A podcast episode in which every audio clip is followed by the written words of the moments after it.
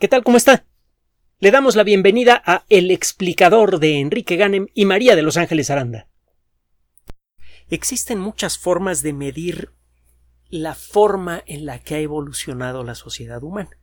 Hay varios indicadores que nos permiten apreciar cómo el entendimiento de fenómenos naturales fundamentales tiene un efecto directo en la estructura de la sociedad. Y según mejora ese entendimiento, mejoran estos frutos del, conocimiento y como consecuencia de eso la sociedad entera va para adelante. Tenga usted el caso de la medición del tiempo. El aprender a medir el paso del tiempo resultó fundamental para las primeras culturas, aunque fuera de una manera tosca. Era necesario poder medir el paso del tiempo para saber cuándo sembrar y cuándo cosechar, por ejemplo. En el caso particular de la civilización egipcia, era necesario reconocer el momento en el que estaban por iniciarse las inundaciones del Nilo, que eran fundamentales para mantener con vida la civilización egipcia. esas inundaciones depositaban una gran cantidad de lodo fértil en las orillas del Nilo, y una vez terminada la inundación venía el momento de sembrar. Había que estar preparado para eso. Y la preparación se podía hacer de manera efectiva gracias a que los egipcios aprendieron a eh, medir el paso del tiempo con precisión, cuando menos en lo que a meses se refiere utilizaban como referencia ciertas estrellas y cuando esas estrellas estaban en cierta posición en el cielo sabían que había que ir preparando todo porque en poco tiempo iban a, venir las inundaciones del Nilo y había que comenzar a sembrar inmediatamente después de que el agua se retirara, algo que sucedía con, con rapidez. Podemos encontrar muchos ejemplos de cómo el aprender a medir el tiempo resultó crucial para el desarrollo de las sociedades.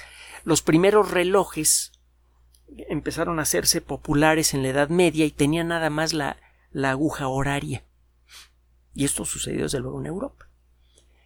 Como consecuencia de e, esto ya, ya, ya tenía gran valor social, porque permitía organizar eventos colectivos que podían ser ceremonias religiosas, ceremonias sociales, lo que usted quiera, de una manera pública y objetiva. Todo mundo podía asomarse a ver el reloj. Esto mejoró de manera muy importante como consecuencia de uno de los descubrimientos cruciales de Galileo, que el tiempo que le toma a un péndulo hacer tic-toc en circunstancias normales depende única y exclusivamente de la longitud del péndulo. Entonces, si usted escoge con cuidado la longitud de un péndulo, puede conseguir que haga tic-toc una cantidad anticipable de veces cada día. Esto permite crear relojes más precisos. Es por eso que apareció el minutero en los relojes. Y esto permitió darle un nuevo dinamismo, por ejemplo, a los nacientes mercados modernos que aparecieron en el Renacimiento. A cierta hora, con ciertos minutos, se cierran las transacciones, todas las ofertas se tienen que realizar antes que ese reloj que todo mundo puede ver tenga las manecillas en tal posición. Pasan los años y nuestra capacidad para medir el tiempo se hace cada vez más crucial para el desarrollo de la sociedad. Este es el caso de la navegación. Eh, el señor George Harrison era eh, pues eh, carpintero, en buena medida autodidacta, y se convirtió en un en uno de los tecnólogos más importantes del mundo en la época en la que Newton y su amigo Edmund Halley estaban vivos y activos. Por esas fechas Inglaterra ya había eh, se había convertido en una potencia marítima reconocida en todo el mundo y eh, llegó a perder en más de una ocasión una gran cantidad de barcos y de personas como consecuencia de errores de navegación. Otro día le platico la historia, que por cierto es narrada por Dava Sobel. Dava se escribe con V y Sobel con B, B, B alta, B labial, B de burro. daba sobre él, en un libro que se llama Longitud. Y hay una miniserie de dos capítulos que estuvo en YouTube, no sé si estará todavía por allí, con muy buenos actores, entre ellos el, el señor George Harrison, es representado por Michael Gambon, este actor excelente que por cierto se hizo aún más popular como consecuencia de su interpretación de Albus Dumbledore en las últimas películas de, Harry Potter. Bueno, en esta miniserie de dos capítulos con varios actores de, de, gran calibre, se presenta la historia de Harrison. Harrison desarrolló los primeros relojes realmente exactos capaces de funcionar en un barco en alta mar, y esto permitió eliminar casi por completo los errores de navegación que llegaron a costar miles de vidas.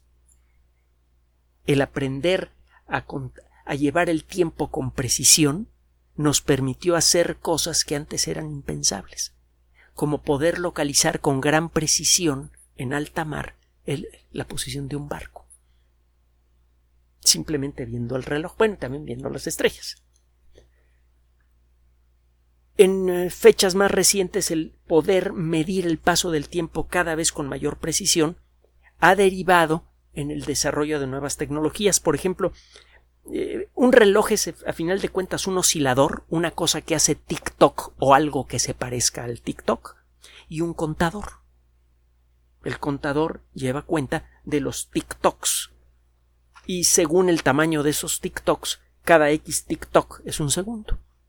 Mientras más TikToks pasan para juntar un segundo, más preciso es el reloj. Un reloj que hace TikTok miles de millones de veces por segundo es un error que irá acumulando pequeños errores con mucha lentitud. Es un reloj que puede eh, del que se puede esperar un error de un segundo en unos cuantos millones de años. Este tipo de relojes atómicos, que al principio se pensaba que nada más le interesaban uno que otro loco en algún instituto de investigación,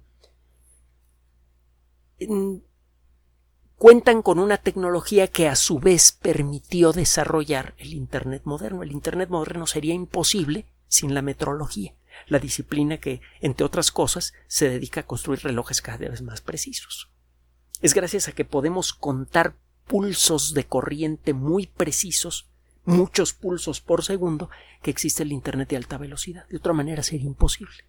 Entonces, de nuevo, el aprender a medir el tiempo con precisión ha derivado en nuevo conocimiento que nos ha permitido construir tecnología fabulosa la navegación por los aires, la navegación automática de automóviles, etcétera. Todo eso es posible gracias a que podemos contar el tiempo con mucha precisión. Los sistemas GPS dependen de eso también, por cierto. Entonces el Internet, el GPS y muchas otras cosas más son consecuencia de que hemos aprendido a medir intervalos de tiempo cada vez más precisos. Hasta hace relativamente poco, la tecnología para la medición precisa de intervalos pequeños nos permitía construir relojes fabulosos como el NIST F1. NIST es la abreviatura del National Institute of Standards and Technology, es decir, el Instituto Nacional de Estándares y Tecnología de los Estados Unidos, NIST. Busque eh, la página web nist.gov chica para que tenga usted acceso a, esa entidad que tiene cosas muy, interesantes. Bueno, el eh, NIST ha desarrollado sucesivamente los relojes más exactos del mundo. El NIST F1, pues eh, en su primera versión se atrasaba un segundo, creo que cada 50 millones de años o algo así. No me hago mucho caso. En la última versión que yo le conocí, porque lo fueron mejorando poco a poco, se atrasaba un segundo cada 300 millones de años. Hace no mucho tiempo, y lo platicamos en su momento, se desarrollaron relojes atómicos, o fueron desarrollados relojes atómicos, capaces de ser tan precisos que si usted los hubiera echado a andar cuando nacía el universo, hace 13.800 millones de años, todavía no habrían perdido o ganado un segundo hasta el momento actual. Ahí le va. Hay dos notas relacionadas que salieron publicadas en la revista Nature y que son verdaderamente deliciosas, espeluznantes y, eh, conmovedoras en más de un sentido. Un grupo de investigación ha desarrollado un reloj atómico tan exacto que no perdería ni ganaría un segundo en trescientos mil millones de años. Esto suena absurdo, pues el universo tiene 13.800 millones de años y que estamos hablando de 300 mil millones de años. ¿Para qué quiere uno un reloj tan exacto? Ahí le va. Esta es una de las primeras aplicaciones y la lista de aplicaciones potenciales para esta tecnología es enorme y grandísima. Por ejemplo, se podría mejorar mucho la tecnología GPS, hacerla mucho más exacta y 10.000 cosas más. Pero bueno, eh, ¿qué están haciendo estos investigadores? Desde hace ya un, tiempo se trabaja con relojes que utilizan átomos como generadores de los TikToks. Como consecuencia de leyes fundamentales, cada átomo, cesio, estroncio, hidrógeno, etcétera, etcétera, tienen asociada la posibilidad de hacer TikTok una X cantidad de veces por segundo. Y eso no cambia todos los átomos de cesio tienen exactamente las mismas características cuánticas. Por lo tanto, cuando se les pone en las condiciones apropiadas, todos los relojes de cesio hacen exactamente la misma cantidad de tic-tocs en un segundo. Usted lo que necesita para construir un reloj atómico, no nos vamos a meter mucho en detalle en esta ocasión, otro día nos metemos en la mera papa de lo que es un reloj atómico, que es bien sabroso, eh, Usted lo que necesita es agarrar átomos individuales y mantenerlos suspendidos en el aire mientras los ilumina con microondas o con alguna otra forma de luz. Las microondas son una forma invisible de luz. Todos los fenómenos, todo, todo el fenómeno electromagnético tiene la misma naturaleza. La única diferencia entre la luz visible, entre los distintos colores de la luz visible y todas las demás formas de luz invisible, es la frecuencia, la energía que llevan las partículas de luz. Los rayos X tiene, las partículas de luz de los rayos X tienen mucha más energía y si las contempla usted con los ojos de la mecánica cuántica, esas partículas que tienen un comportamiento de onda, otro día le platico por eh, eh, eh, cómo está este rollo que suena muy raro, pero el hecho es que usted puede contemplar a una partícula como una bolita o como una ola de algo. Las olas de luz de los rayos X involucran muchas más olitas por segundo que las olas de luz del color azul, por ejemplo. Por eso se dice que los rayos X son de una mayor frecuencia. En el caso de las microondas, el número de olitas por segundo que involucra una partícula de microondas es menor que en el caso de una partícula de luz visible. Si usted le resta energía a los rayos X se convierten en luz morada, bueno, violeta, luz azul, y va, cambiando poco a poco el color hasta que llegue usted hasta el rojo, y si le sigue quitando energía se convierte en una forma de luz invisible, pero detectable, eh, el infrarrojo. Hay muchos, entre comillas, colores de infrarrojo con distintas energías asociadas, y después de eso vienen las microondas y vienen otros en las ondas de radio. Bueno. Las los átomos normalmente están moviendo con una velocidad espantosa. Los átomos del aire que está usted respirando en este momento se mueven a una velocidad de varios kilómetros por segundo.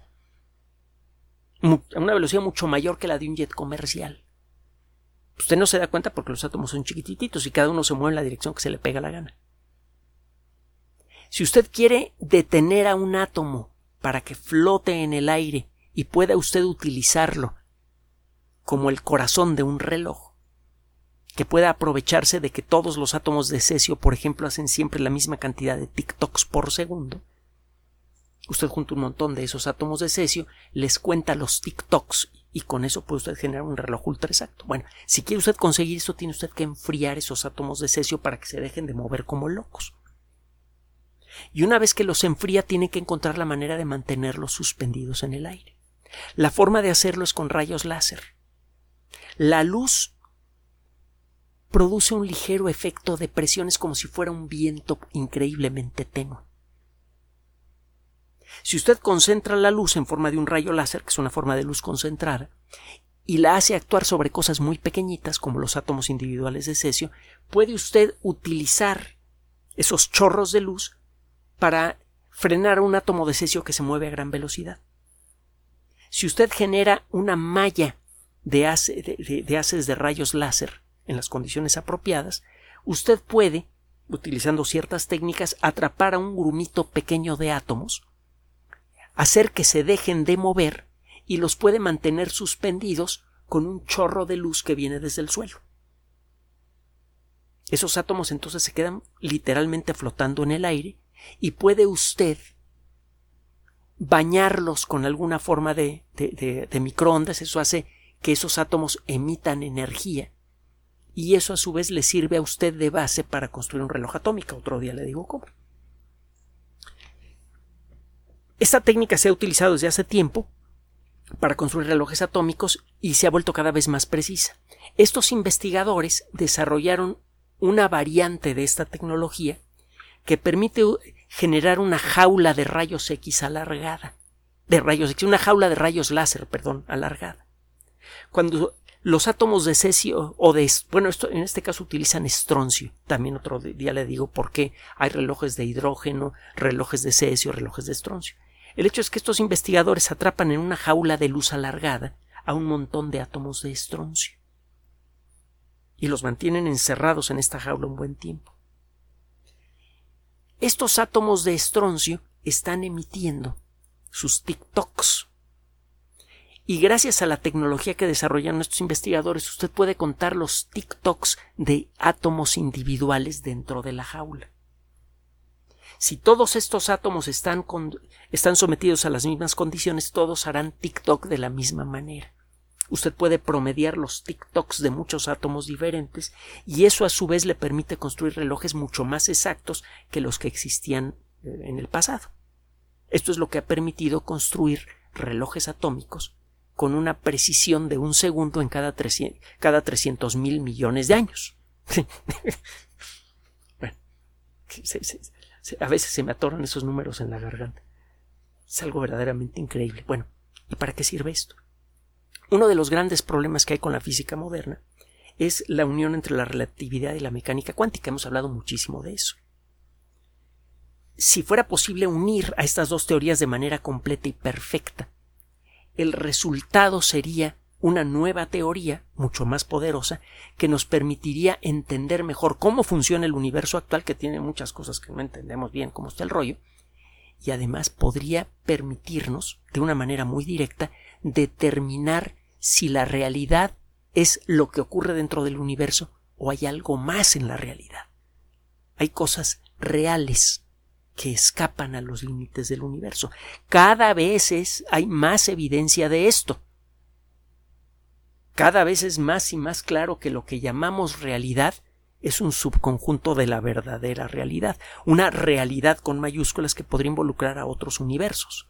Es cada vez más fuerte la evidencia circunstancial que dice que esto podría pasar. Ahora, ¿cómo podemos pasar de la suposición eh, apoyada en evidencia incompleta a una demostración completa de que realmente existen otros universos, por ejemplo? Bueno, pues tendríamos que encontrar alguna debilidad en la relatividad o en la mecánica cuántica eso nos permitiría corregir la estructura de las fórmulas de cualquiera de estas dos eh, teorías y eso nos permitiría embonarlas perfectamente. La relatividad hasta ahora se ha portado perfectamente, eh, no ha fallado en ninguna de las pruebas a las que ha sido sometida. La mecánica cuántica también, aunque hay por allí dos o tres huequitos, dos o tres cositas, resultados raritos, eh, muy interesantes, que apuntan en la dirección que le estoy mencionando.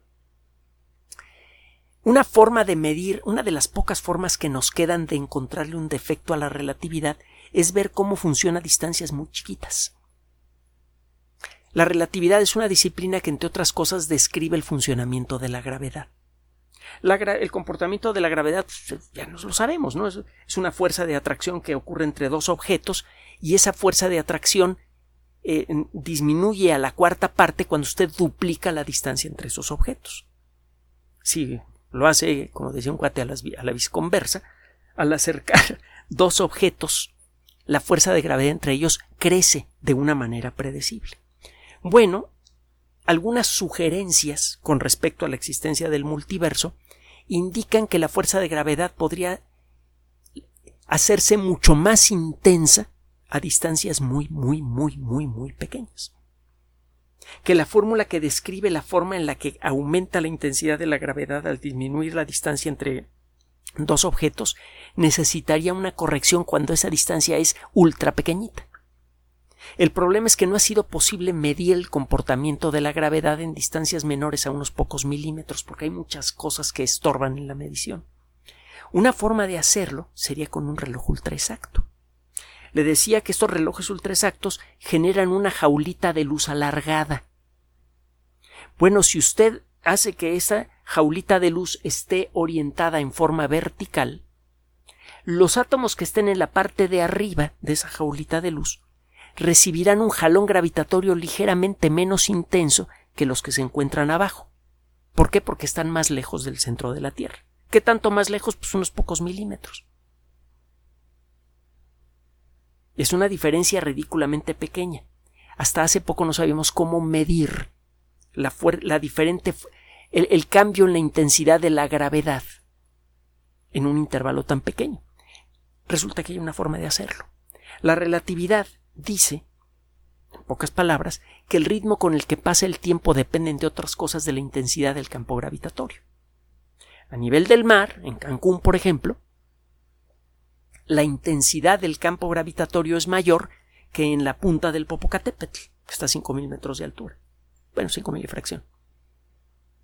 Como en la punta del Popocatépetl está usted un poquito más lejos del centro de la Tierra que cuando está usted parado en las playas de Cancún a nivel del mar, la fuerza de gravedad que usted experimenta en la parte superior del popo es menor y la distorsión producida por la gravedad en el ritmo con el que pasa el tiempo es menor también. Un reloj atómico puesto en la punta del Popocatépetl va un poquito más rápido que un reloj atómico también ultra exacto colocado a nivel del mar. Esto ya se ha verificado muchas veces desde hace varias décadas. Pero si usted trata de verificar esta diferencia en distancias más cortas, pues la tecnología no daba para esto. Esto sí. La nueva tecnología que desarrollaron estos investigadores permite medir los TikToks de los átomos individuales que están en el interior de esta cajita de luz. Entonces usted puede medir el ritmo con el que está haciendo TikTok el reloj, eh, el, átomo que está más cerca del centro de la Tierra y el que está unos pocos milímetros más arriba. Si se detecta esta diferencia, se puede ver si esa diferencia es la, que coincide con eh, la, calculada por la teoría de la relatividad y si resulta que no, si la diferencia con el que pasa el tiempo para dos partículas que están muy cercanas una de la otra no es la que dice la relatividad, significa que la relatividad necesita una pequeñísima corrección. Y es lo que sienten los físicos, que con una pequeña corrección las dos teorías van a embonar, pero no saben exactamente cómo hacerla y cómo verificarla esta podría ser la primera forma de verificar el comportamiento de la gravedad a muy cortas distancias. Y si, eh, y si esto se puede conseguir, de pronto podríamos darle eh, su primera forma a una verdadera teoría universal que explique todos los fenómenos de la naturaleza con un juego de fórmulas. Y entonces sí vamos a contar con una herramienta que nos va a permitir salirnos de los límites del universo en forma literal. Además, esto, desde luego, permitiría crear sistemas GPS mucho más exactos que los actuales, por lo tanto, sistemas de manejo autónomo para automóviles y otros vehículos mucho más preciso y seguro y permitiría generar un Internet inmensamente más rápido y hacer un montón de otras cosas más. Es por esto que esta noticia es especialmente importante y por eso apareció en eh, como dos artículos diferentes pero interrelacionados en una de las revistas científicas más importantes. Nos estamos acercando por muchos caminos diferentes al momento en el que vamos a poder construir una primera teoría unificada verificable. El día en que la tengamos y empiece a ser sometida a, a pruebas de laboratorio, si esta teoría funciona, se va a convertir en la herramienta más espectacular en la historia de la humanidad, cuando menos desde el punto de vista intelectual. Va a servir para desarrollar tecnología fabulosa que va a generar una cantidad, una derrama económica brutal, muy superior al costo de toda la ciencia que se ha hecho en toda la historia desde Galileo para acá. Pero esa tecnología por primera vez podría ayudarnos a verificar algunas de las ideas más extraordinarias que han entrado en la mente de una persona por ejemplo, la de la existencia de otros universos.